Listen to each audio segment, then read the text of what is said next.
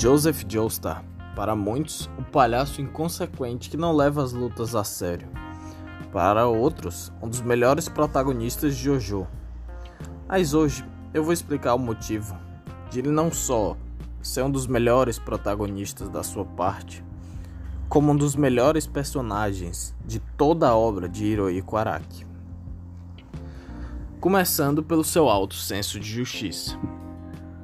Joseph por ser um órfão, entre aspas, foi adotado pela sua avó Erina, que lhe deu toda a sua educação. Isso pode explicar o fato de seu senso de justiça de certa forma se parecer com o de Jonathan. Em várias cenas, como na sua introdução, quando ele recebe a notícia da suposta morte do Speedwagon, ou na luta contra o Amu, esse senso de justiça aparece de forma extremamente nítida. Por exemplo, ao ter sua carteira roubada é, por Smoke, os policiais começaram a agredir o pobre garoto que não apresentou nenhuma resistência. Ao ver aquela cena, Joseph Joestar, sem pensar na sua própria carteira, no seu dinheiro, foi ajudar o pobre rapaz que até então ele nunca tinha falado na vida. Era alguém completamente estranho. Então, naquele momento, Joseph Joestar provou que os interesses próprios não se sobrepõem ao seu senso de justiça, porque o fato de ele lutar pelo que é certo é muito mais importante é, em outra cena, temos a briga no restaurante por causa que o homem da máfia insultou o Smoke. Joseph vai lá e quebra a cara dele, digamos assim. Nessa cena, pouco depois, um homem da máfia também é, anuncia a suposta morte do Speedwagon, que deixa Irina profundamente triste. Nessa cena, Joseph, apesar de parecer inconsequente, agride o homem da máfia por causa da notícia.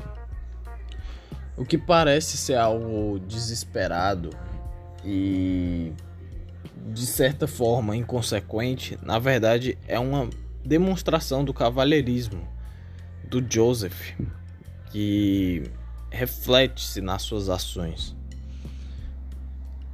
É, na luta do Amo é onde esse senso de justiça está mostrado da forma mais nua e crua.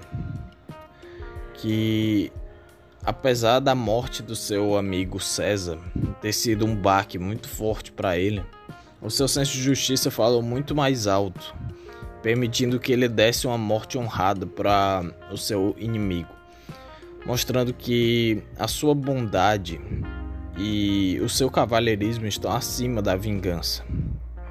E isso é um traço muito marcante do personagem Joseph. Passando para o outro tópico, temos a tendência de batalha, o modo que Joseph usa para vencer os seus oponentes. Até então, muitas pessoas acreditam que o fato de Joseph brincar e fazer piadas do, durante as lutas não é nada mais do que um alívio cômico feito para causar risadas ao longo da luta. E para muitos isso é extremamente entediante e pode até desmotivar assistir a, ou ler a parte 2. Porém, o modo que Joseph faz suas piadas e distrai os seus inimigos não é nada mais do que uma tática de batalha, porque ele utiliza desse humor para gerar distração e abrir pontos fracos e brechas para que ele possa vencer da melhor forma possível, tirando vantagem do inimigo. Essa técnica é usada várias vezes como por exemplo na invasão do quartel onde o Stroheim estava escondido com, os, com o Santana que ele se vestiu de mulher para distrair os guardas e tentar entrar de forma mais fácil naquela base militar. Outro outro momento que isso é utilizado é, por exemplo, na luta contra o César, que ele não para de tagarelar durante a luta e fala nem um pom é, você não seria capaz de vencer nem mesmo um pombo. E o que parecia ser uma piada, de certa forma foi a forma literal que o Joseph usou para vencer. De nenhuma forma o César imaginaria que aquilo fosse acontecer, porque é algo completamente inesperado que permite que a...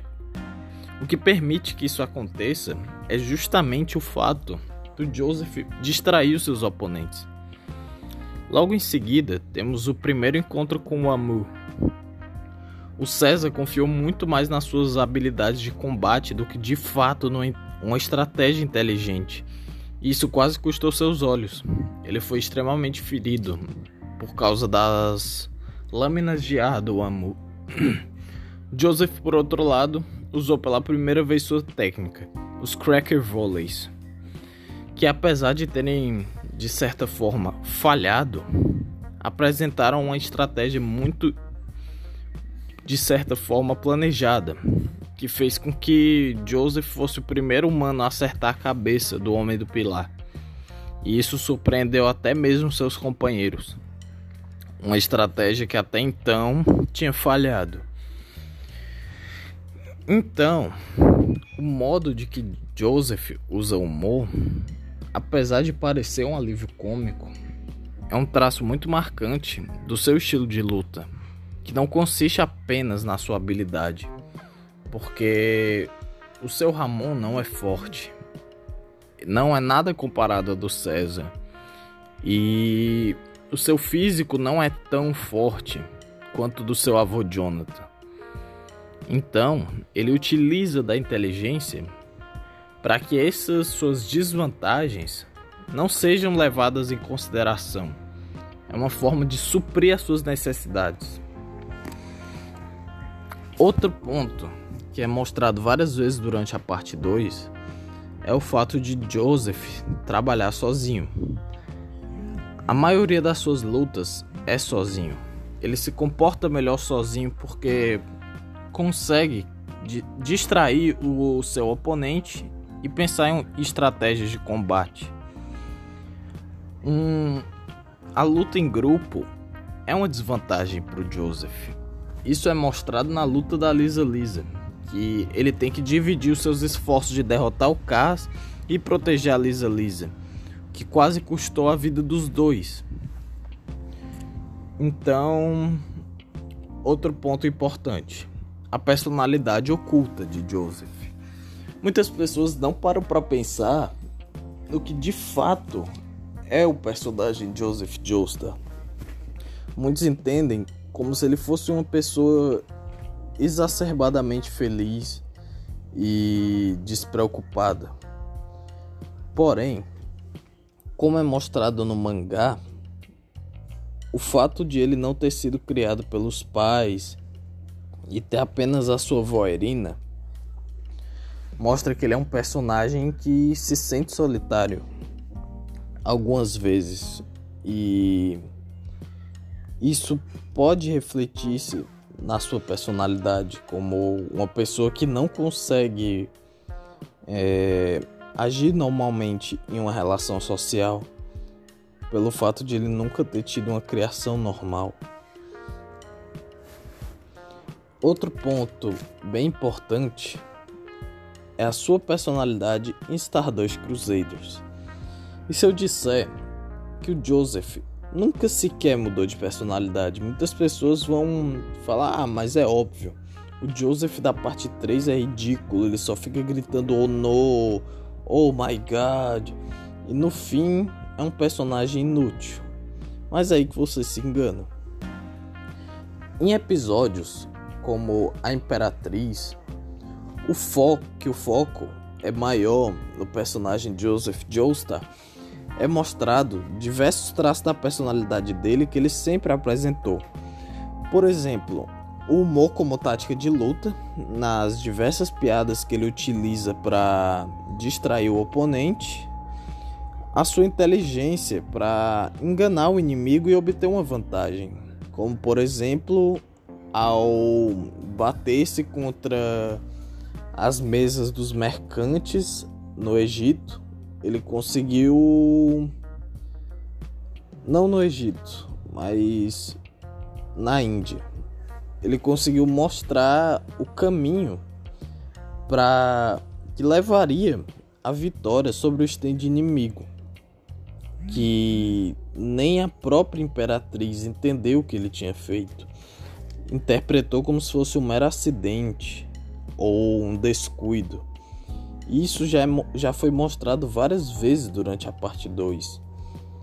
E o modo que Joseph não tem uma participação ativa em lutas de grupo. E o fato de ele não exemplificar muito bem um líder, que apesar de ele ser o mais velho em Stardust Crusaders, ele não serve como um guia.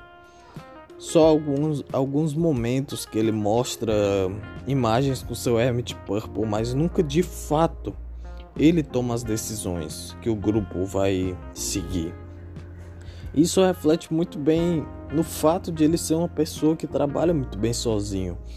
Até na luta contra o Jill, o modo que ele agiu foi muito melhor do que nas partes que ele estava em grupo, enrolando seu corpo com Ramon e planejando em um modo de enganar o seu inimigo. Apesar de ele ser um personagem que teve uma maturação, apresentando mais seriedade em alguns momentos, como no começo da parte, ao convencer o Jotaro a sair da cela e quando descobre que a Holly tem um stand. Ele ainda mantém a sua essência de um personagem tático da como foi mostrado na parte 2. Agora vamos para Diamonds Unbreakable.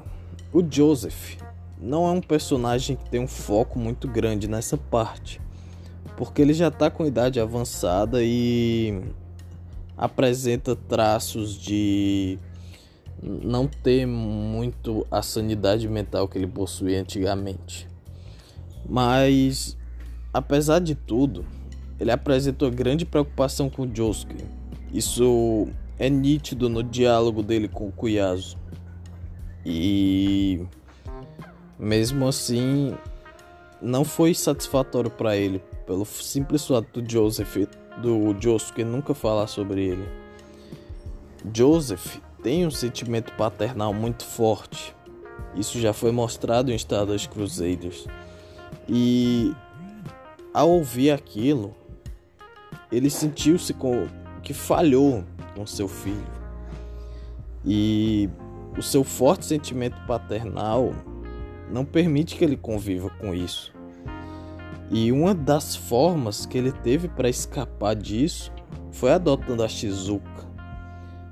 A adoção da Shizuka serviu como uma foi uma forma de deixar bem claro que o Joseph é uma pessoa extremamente paternalista. Inclusive cortou a sua mão para salvar ela, mesmo filho de um desconhecido, da mesma forma que foi com Smoke, arriscando a própria vida e reputação para salvar uma pessoa que você nunca viu. Isso remete tanto à origem de Joseph Joestar como à sua evolução mostrando que ele é um personagem que se transforma ao longo do tempo. Alguns diálogos em Diamonds Unbreakable, que são mais nítidos no mangá, mostram que, apesar de velho e bem gasto, digamos assim, ele ainda é o Joseph Joestar, falando sobre quadrinhos com Rohan, conversando, instruindo Josuke a não ser tão duro com a Yukako e diálogos simples do dia a dia que remetem à sua origem e mesmo assim mostram um crescimento, uma evolução do personagem. Então, para concluir, apesar de divergir muito dos métodos de, do Jonathan, Joseph é um cavalheiro, do mesmo jeito que seu avô, que seu senso de justiça está acima dos interesses próprios, está acima de vingança, está acima de qualquer forma de egoísmo. O seu modo de agir reflete nisso. Joseph Jones é uma pessoa naturalmente boa e ele vai fazer tudo para fazer aquilo que ele acha certo, mesmo que custe uma, uma mão, um amigo ou coisas desse tipo. Ele é um personagem circular que ao longo das gerações muda em traços típicos de maturação, mas sem perder sua essência. E isso faz dele um personagem completo, um personagem que se distingue da imensa maioria, porque diferente deles, o Joseph teve espaço para aparecer em três partes de JoJo.